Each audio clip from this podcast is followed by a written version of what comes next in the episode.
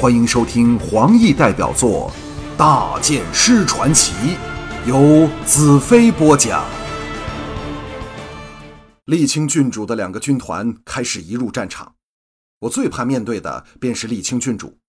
无论他如何凶残，但对我情有独钟，而我却用了种种手段骗他的人，骗他的心。黑寡妇和歌战的四个军团开始后撤，我很奇怪。黑寡妇为何要撤退？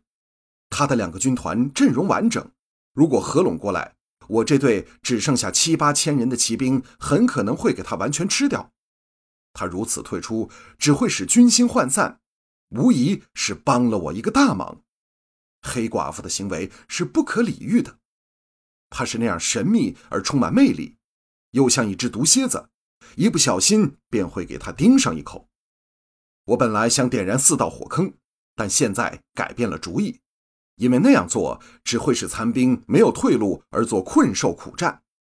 以他们事实上较我们强大的兵力，对双方均无好处。我岂能那样做？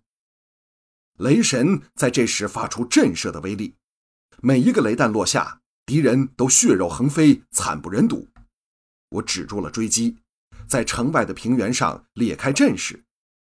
另外两万骑兵也停止追击敌人，退了回来，加入我们，严阵以待。魔女城上传来轰天震地的欢呼声：“兰特万岁！兰特万岁！”我成了他们的英雄偶像。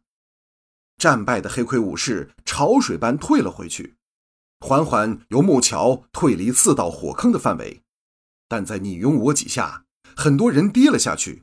给黑色的液体紧贴着，再也爬不上笔直的坑壁，淹死前发出了撕心裂肺的求救声。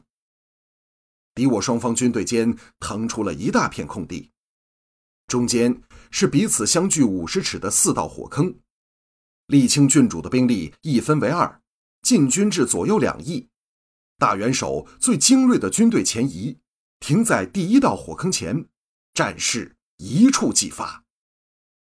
大元首在红环卫士捍卫下策马而出，他比常人高大威猛的身形，可怕的盔甲使他像魔鬼般震慑着全城每一个人。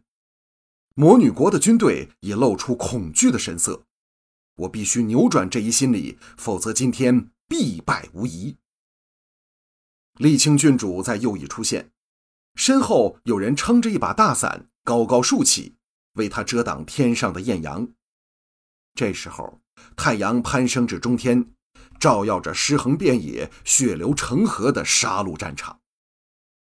败退的四个军团撤至后方，重整阵容。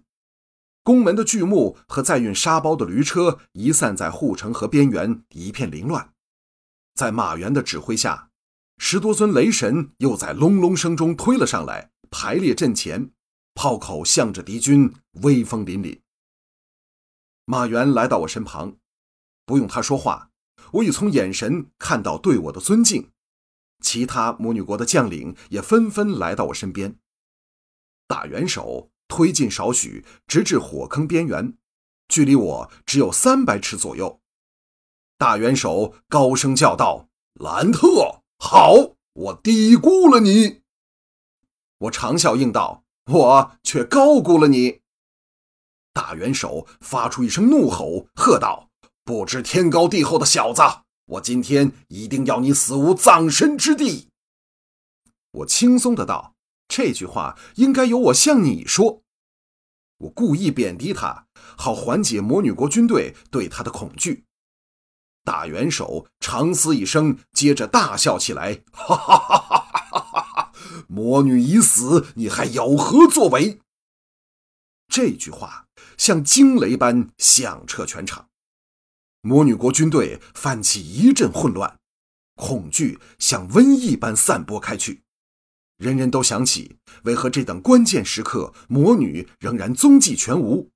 唯一的解释就是她已死去。大元首见机不可失，狂呼道：“进攻！”大元首巨人般雄伟的身形，像座不能推倒的高山，迎着魔女国的军队压制，向我直冲过来。身后随他冲上来的三个骑兵团，每团两万军力，黑盔闪闪，盾牌都高举在马头前。纵使放骑急奔，队形仍是丝毫不乱。一团居中冲锋，另两团稍稍坠后，护在左右两翼，呈品字形推进。大元首第一集成军团的其他四万步兵则缓缓推进，准备支援正在前面的军队。沥青郡主两个军团却按兵不动，颇有隔岸观火的味道。不知他在打什么主意。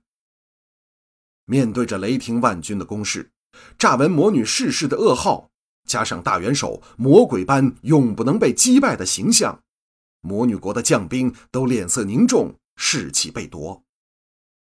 大元首一马当先，踏着原木搭成的临时桥梁，越过第一道还未燃起的火坑。我向马原点头示意，马原打了个手势，身后立时有人吹响号角。大元首越过了第三道火坑，数万马蹄踏在十多座木桥上，发出震耳欲聋的声音，一下一下敲击在魔女国将士的心坎上，像死神发出的警报。这时，魔女城上突然爆发起高过一切的欢呼声：“殿下万岁！殿下万岁！”